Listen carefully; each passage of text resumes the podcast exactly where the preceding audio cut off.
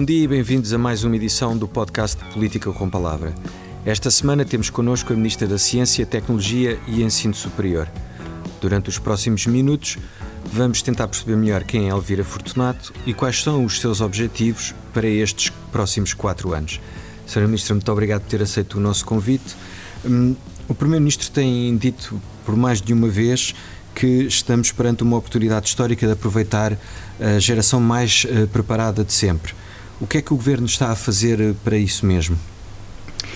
Em primeiro lugar, muito boa tarde e muito obrigada pelo, pelo convite para estar aqui. É evidente que nós temos eh, uma geração extremamente bem preparada, mas ainda queremos ter mais, temos, queremos ter uma geração ainda com um número superior àquela que existe. É evidente que aquilo que estamos a fazer para reter esta e para termos ainda mais alunos, nomeadamente no, no, ensino, no ensino superior, é garantir que ninguém fica para trás. Ou seja, nós já este ano tivemos um recorde do número de alunos inscritos no ensino superior, ou seja, uhum. mais de 4, 430 mil alunos uhum. uh, inscritos no ensino superior. Nunca tínhamos tido tantos alunos a estudar como temos até agora, mesmo até com uma diminuição até no número de, de alunos que uhum. há, eh, devido à, demografia, etc. E para garantir que isso aconteça, eh, está-se, eh, tivemos já este ano um reforço grande na, na ação social e para o próximo orçamento, para o orçamento de 2023, temos um aumento de 70%, que se vai refletir em mais 23 milhões de euros, exatamente para a ação social. Isso para garantir que nenhum aluno é deixado para trás, ou seja, nenhum aluno não, não irá deixar de frequentar uma instituição de ensino superior por razões socioeconómicas. Portanto, queremos garantir que isso não aconteça, daí termos reforçado em muito, não só já este ano, um reforço para os bolseiros, uhum. assim como um, um, reforço na ação social para o orçamento de 2023. Uhum. Hum, apesar de, dessa evolução positiva do número de diplomados uh, em Portugal, uh, suponho que o Governo queira continuar essa trajetória ascendente. E quais é que têm sido as medidas para conseguir isso mesmo? Isso acaba, essa questão acaba por estar um bocadinho relacionada até com, com a primeira uhum. que me fez, que é para garantir que não temos, continuamos nesta, nesta evolução, nesta nesta trajetória, para além de termos tido os reforços a nível da ação social, aquilo que também estamos a fazer de uma forma contínua é um aumento em termos do investimento que está a ser feito uh, no Ministério da Ciência e Tecnologia, nomeadamente quer na ciência, quer no ensino superior. Portanto, nós, eh, nomeadamente em termos de orçamento para 2023, aumentámos, tivemos um aumento no Ministério em termos globais de 4,7%, portanto uhum. também tivemos um aumento superior até ao aumento que houve o ano passado para o orçamento de 2022 e no caso da ciência tivemos um aumento de 3,5%, nomeadamente na ciência, ou seja, garantir que quer as instituições de ensino superior, quer a ciência, que acaba por ser financiada pela Fundação para a Ciência e Tecnologia, uhum. têm um aumento no seu orçamento.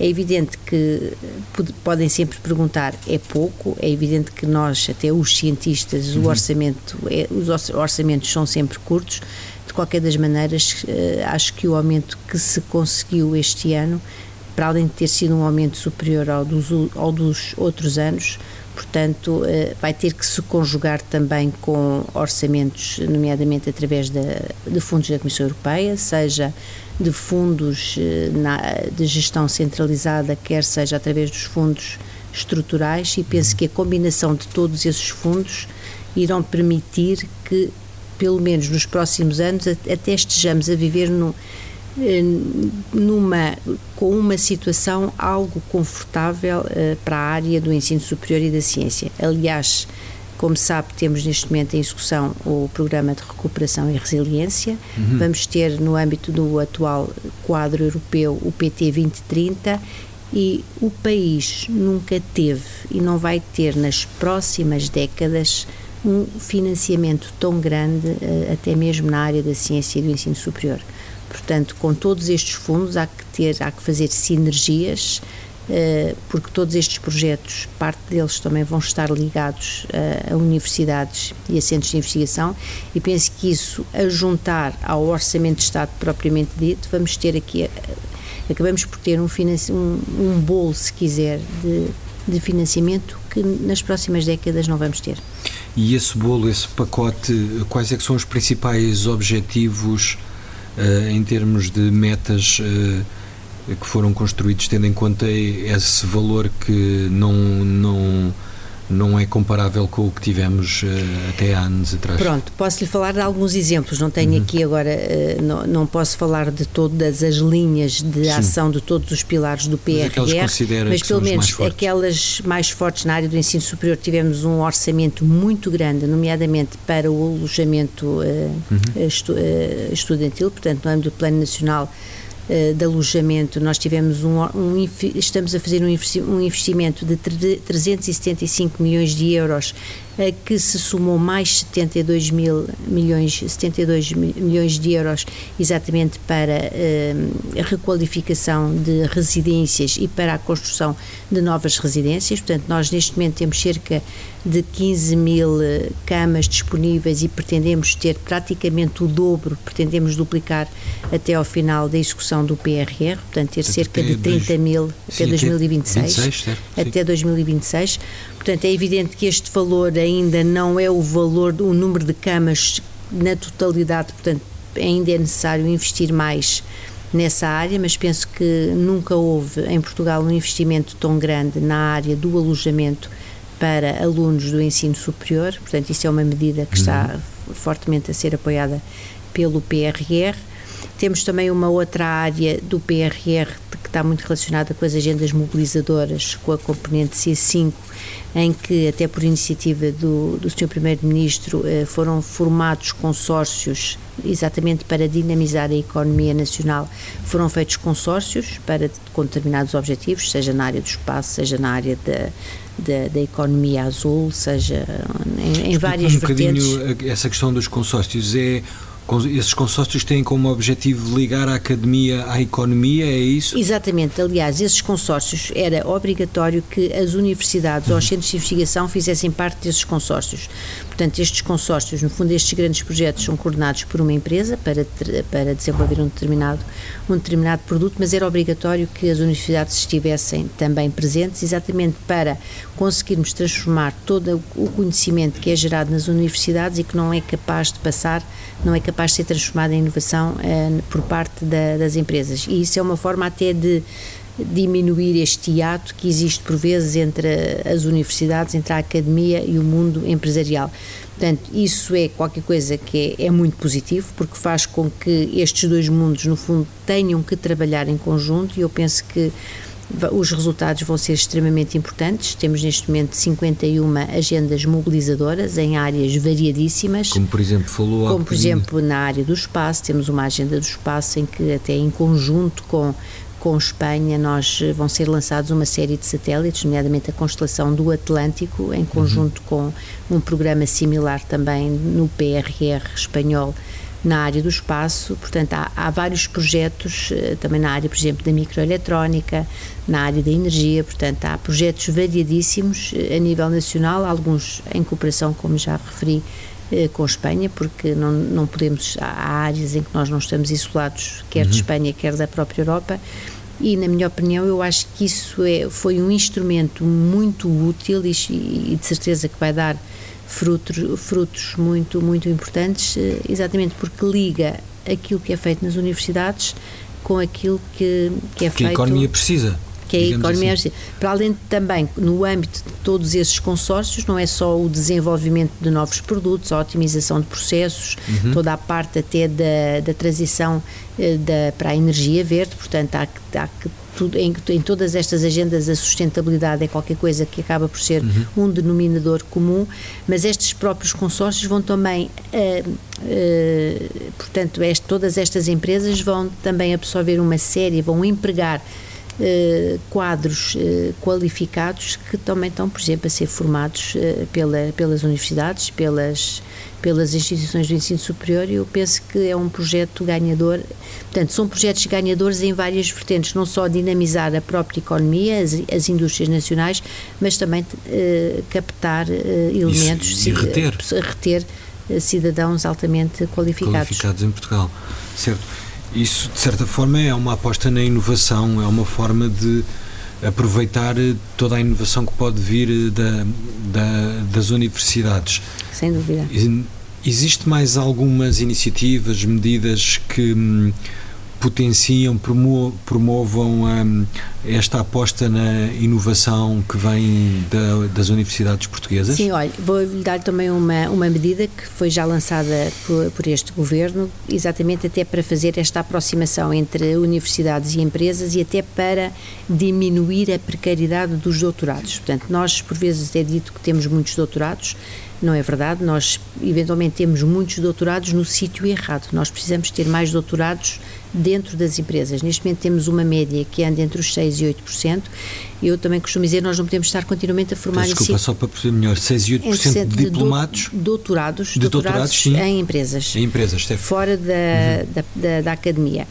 Eu costumo dizer que nós eh, não podemos estar a formar em circuito fechado, nós estamos a doutorar pessoas que não podem continuar, que não, e não há espaço para todas dentro dos, das universidades e dos centros uhum. de investigação, elas têm que ir para o mercado, têm que ir para têm que dinamizar a economia, ir para as empresas, eh, mas uma das formas que nós adotamos, já que, vamos, que iniciamos este ano e que vamos dar seguimento é na área das bolsas de doutoramento, nós temos uma meta que é até 2030, 2027, nós temos que ter 50 das novas bolsas de doutoramento que vamos dar através da Fundação para a ciência e tecnologia sejam em ambiente não académico, ou seja, os doutorandos, os futuros doutores, vão ser já formados em ambientes não académicos, ou seja, dentro de empresas, até nas áreas governativas. Portanto, eu tenho falado muito com os meus colegas das outras áreas, da defesa, da agricultura, na área da saúde, ter exatamente doutorandos Uh, dentro desses, desse, dessas áreas uh, governativas,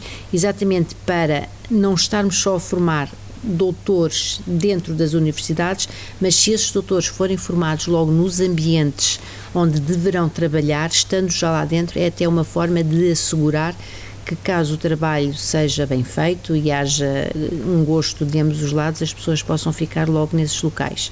Portanto, isso é uma das apostas que nós estamos já a fazer. 50% das novas bolsas de doutoramento têm que ser feitas em ambiente não académico. Certo. E a ideia de o fazer até no, no, na própria esfera do Estado existe já, já existe algum caso em concreto que isso tenha acontecido? Porque afinal a inovação não se aplica só à economia não é? Claro. Existem a inovação já, é importante existem, para os serviços públicos. existem já já casos só que achamos é que ainda Tem são que poucos. Uhum. portanto até mesmo os laboratórios de Estado portanto nós Por temos exemplo, 10 sim. laboratórios de Estado e é evidente que há muito trabalho de investigação e de, e de inovação que pode ser feito no âmbito dos laboratórios de Estado já existentes e nós queremos potenciar isso tudo. Quer dizer eh, os mecanismos já existem, temos é que, no fundo, redirecionar um bocadinho estas estas políticas, são políticas que nós estamos a, a, implementar para que estes doutorandos sejam mais úteis nesses locais e não porque repare, mesmo os doutorandos, se forem só em ambiente, em ambiente académico, por vezes podemos ter até precariedade uhum. dos doutores formados, não, terem, não poderem ficar nas, todos nas universidades, nos centros de investigação onde foram formados, e se estando nas empresas ou nestes laboratórios de Estado ou, ou nestes outros locais, a sua precariedade pode ser muito, muito menor. Certo.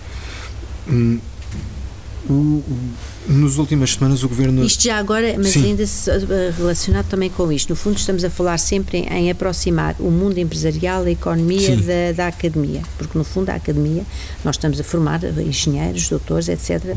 Alguns é evidente para que tem que, o sistema científico tem que, que estar continuamente a ser realimentado, mas parte deles tem que ir para fora.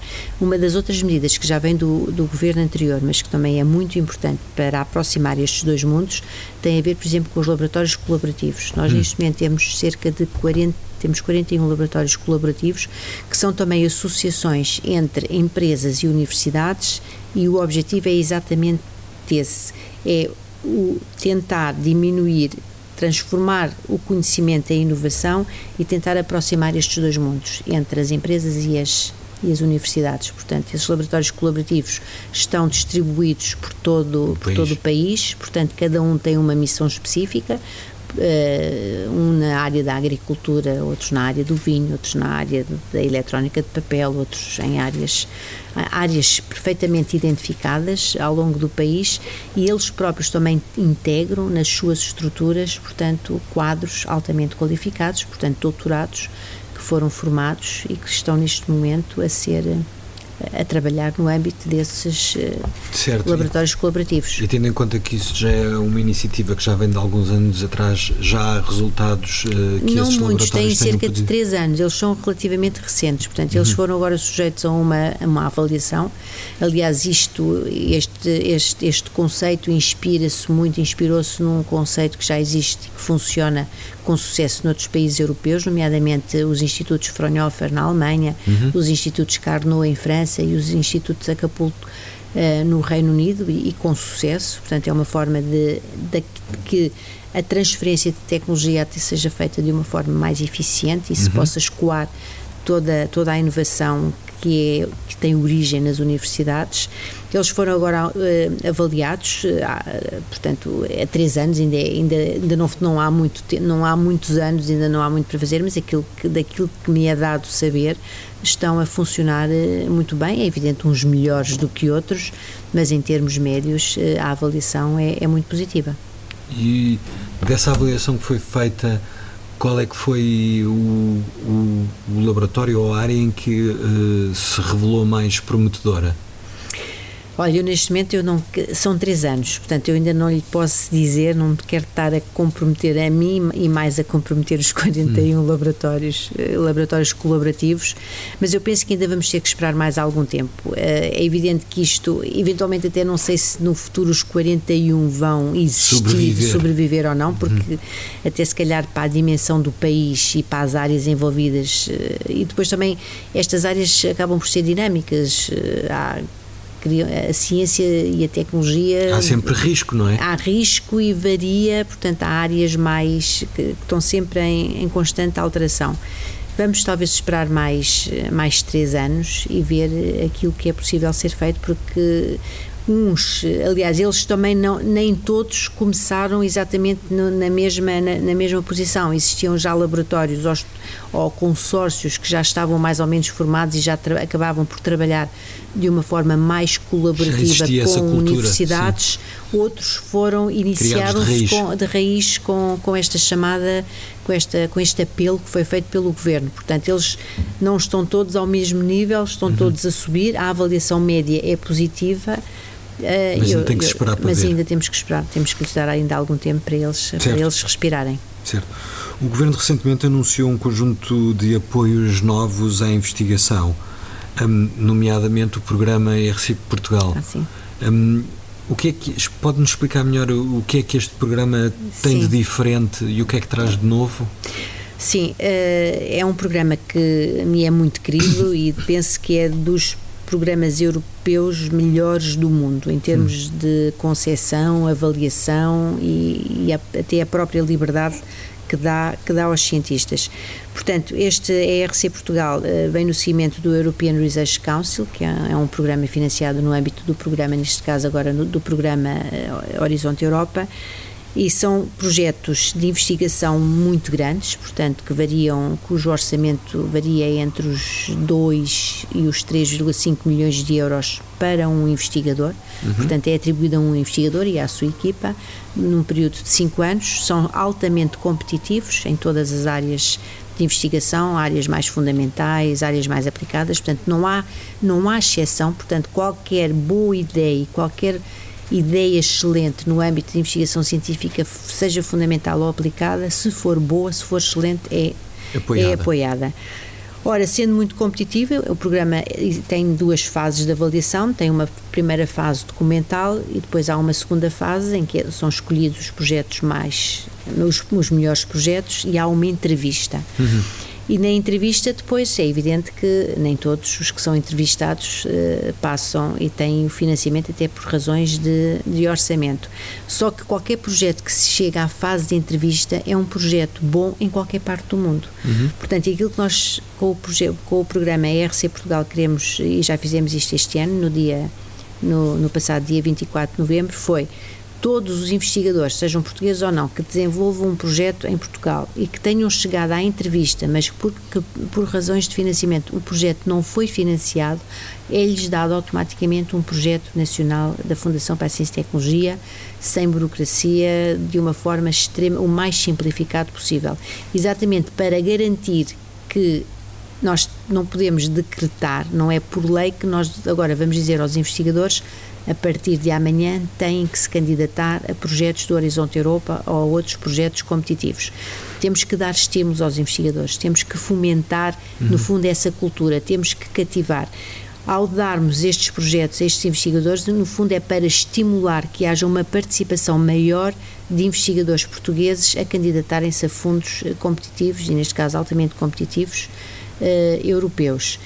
Isto é uma forma porque nós fizermos até umas pequenas contas, observamos que a percentagem de projetos financiados a nível nacional, no âmbito dos projetos da Fundação para a Ciência e Tecnologia, tem uma, tem uma taxa de sucesso que anda nos 8%, mas a taxa de, de, de sucesso de projetos eh, de candidaturas portuguesas Uh, aos programas europeus anda na casa dos 12 a 13%, ou seja, nós acabamos por ter mais sucesso nos projetos europeus do que nos nacionais. Portanto, é, mas porquê? Porque há menos pessoas a candidatarem-se aos projetos internacionais. Portanto, isto também é uma forma de nós motivarmos mais investigadores a candidatarem-se mais a projetos eh, financiados pela, neste caso pela Comissão Europeia, porque até têm financiamentos muito melhores. Eu costumo dizer, nós passamos dos quilo-euros para os mega-euros em termos europeus relativamente aos projetos nacionais.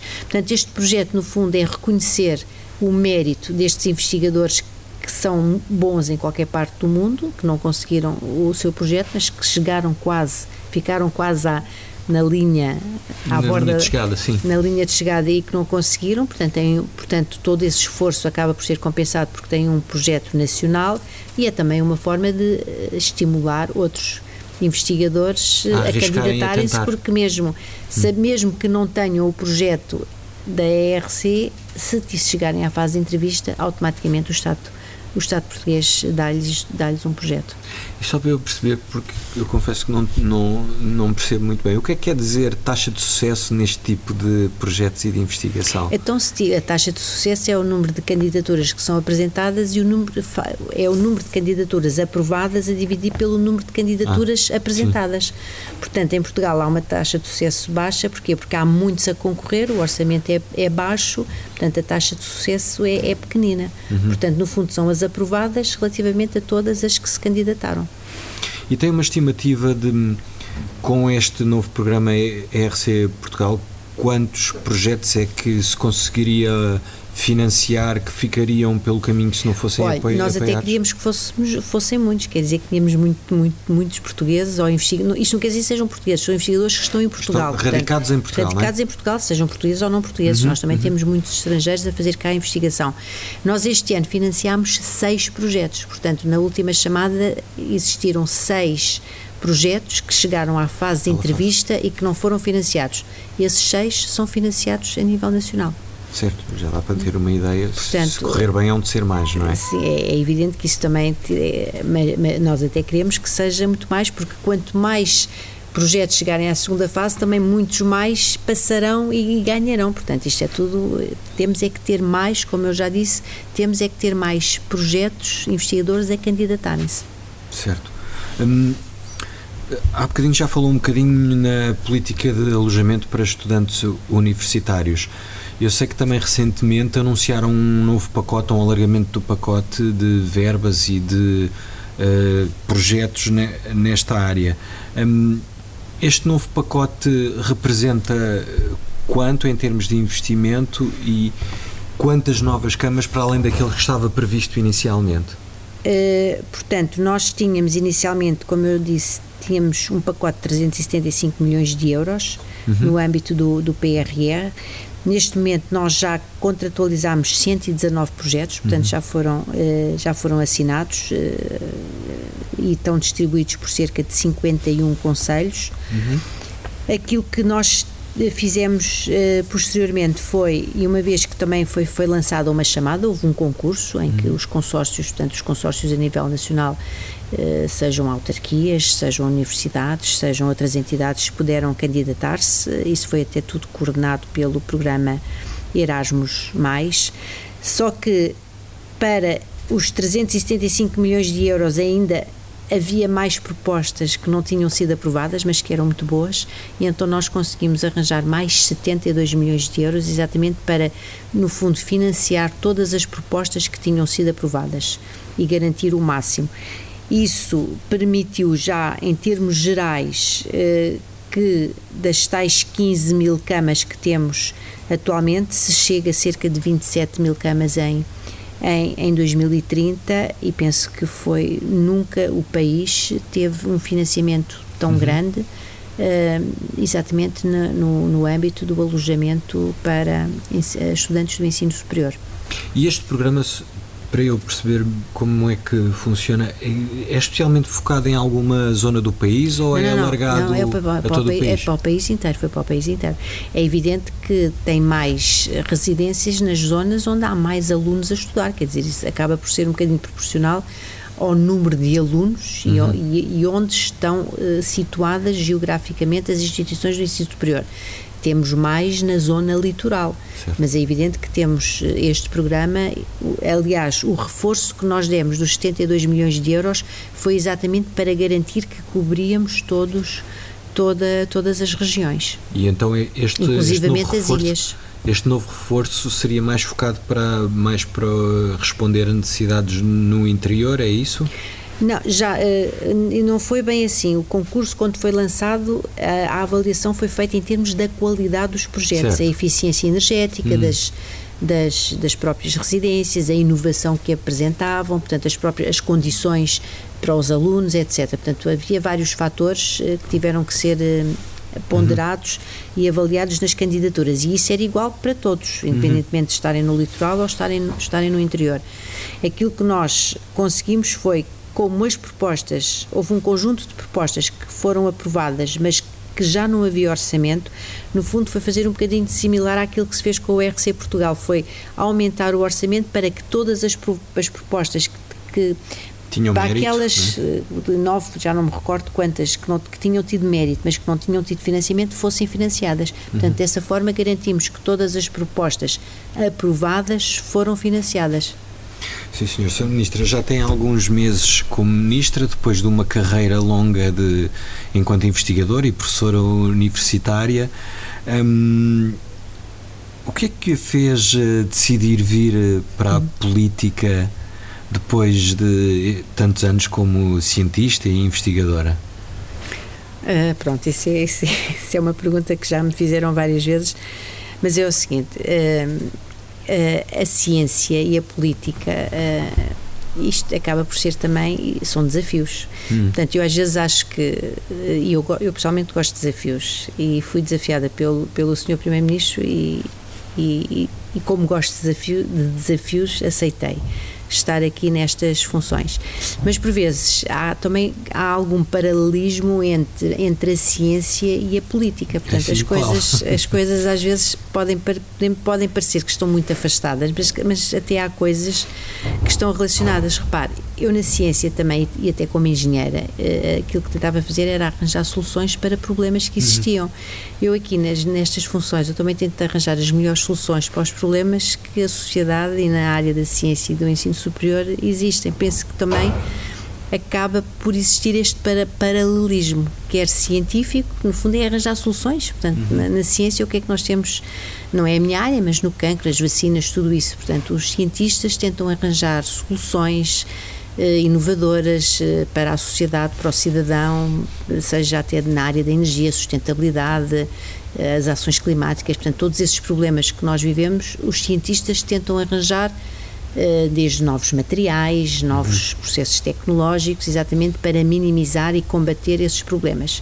Acho que aqui eh, o sítio onde estou neste momento também tenta arranjar as melhores soluções eh, dentro do, do, orçamento que temos, tentar ter também um, um, orçamento maior, na ciência também, nós os cientistas também querem sempre ter um, um, financiamento maior. Nós aqui também queremos ter, e eu quero ter um, um maior orçamento, porque é, é, necessário investir mais em ciência, mais na educação superior. Aliás, nós temos uma meta de 3% do PIB até 2030, estamos com 1,69, portanto ainda temos temos ainda aqui um, temos um aqui caminho um caminho longo, até até aos 3%, mas assim em termos muito resumidos, eu acho que se calhar acaba por ter alguma parecença, alguma algumas coisas parecidas com, com a ciência. E se houvesse uma solução para a qual gostasse de ter resposta ou que conseguisse dar uma resposta nestes quatro anos eh, de responsabilidades governativas, qual é que seria? Olhando uma. para trás, todos aqueles problemas que identificou, estando do outro, quando estava do outro lado, enquanto investigador e professor universitário? Olha, há uma coisa que eu, que eu já lutava, até pode, podem achar que é uma coisa menor ou, ou é uma tecnicalidade, mas uh, a, a, parte burocrática é, é, qualquer coisa que, que eu gostava muito, que, que ao fim de. porque Uh, nós temos muita burocracia e, e, aliás, uma das coisas que nós também agora, uma das medidas que estamos a adotar na, na Fundação Brasil e Tecnologia, até que já tinha sido que já tinha, vinha de trás, aliás, eu fiz parte ainda no anterior governo de um grupo, integrei um grupo com mais dois colegas, exatamente, e fizemos uh, uma análise e apresentámos um relatório sobre, uh, sobre uh, com soluções para termos menos burocracia, porque mesmo quer na, na, nas candidaturas a projetos de investigação, uhum. quer na execução dos projetos, de investigação ou em projetos mesmo de empresas, temos muita burocracia e isso faz com que percamos muito tempo, uh, deixemos de ser menos competitivos uh, e se gaste mais dinheiro, porque no fim do dia, com mais burocracia, nós estamos a gastar mais dinheiro. E nós temos que ter esse dinheiro mais na ciência e não na burocracia.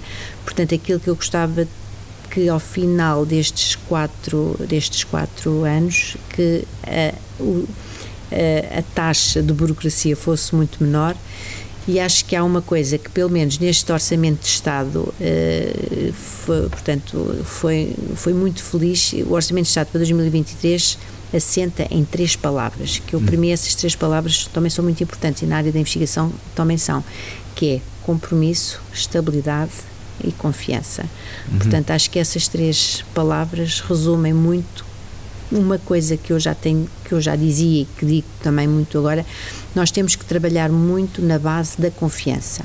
Uh, e a, uh, o, o, excesso de burocracia por vezes mostra que não há confiança, uhum. porque se nós confiarmos mais nas estruturas e nas pessoas, portanto os níveis de burocracia também, também diminu diminuem. Portanto eu penso que temos de trabalhar mais numa base de confiança, numa base de compromisso e numa base de estabilidade porque a ciência precisa também de estabilidade. Portanto, daí ser muito importante nós termos contratos programa, contratos plurianuais, uhum. porque não podemos estar constantemente a mudar. Portanto, isto é um contínuo eh, e temos que dar também eh, mostrar que confiamos nas estruturas, no sistema e dar, transmitir também esse grau ou, ou esse, esse, essa confiança para para, para aos, investigadores. aos investigadores. Sim, senhor. Sra. Ministra, muito obrigado por ter aceito o nosso convite. Terminamos assim mais uma edição do nosso podcast Política com Palavra. Até para a semana.